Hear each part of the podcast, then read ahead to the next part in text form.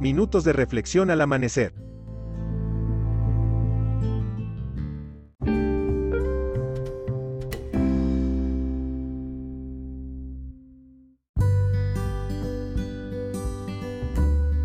Bendito eres tú, Señor, Dios nuestro, Rey del universo, que a pesar de lo que he logrado ser hasta ahora, tú me motivas y me ayudas a ser mejor cada día. ¿Hay algún hombre que es temeroso y medroso? Déjenlo ir y que regrese a su casa para que no provoque que los corazones de sus hermanos se derritan como el suyo. Deuteronomio capítulo 20, versículo 8. Leyendo este capítulo de la Biblia, puedo darme cuenta de que hay diferentes tipos de personas y caracteres. Están los que hacen, y los que desvalorizan a los que hacen.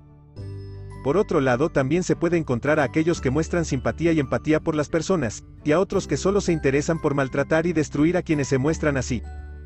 Dios conoce los pensamientos de cada ser humano. Él sabe si tienes inclinación hacia el bien o hacia el mal. Y previendo un futuro lleno de dicha y felicidad, te ha dejado leyes y principios que te permitirán ser mejor cada día.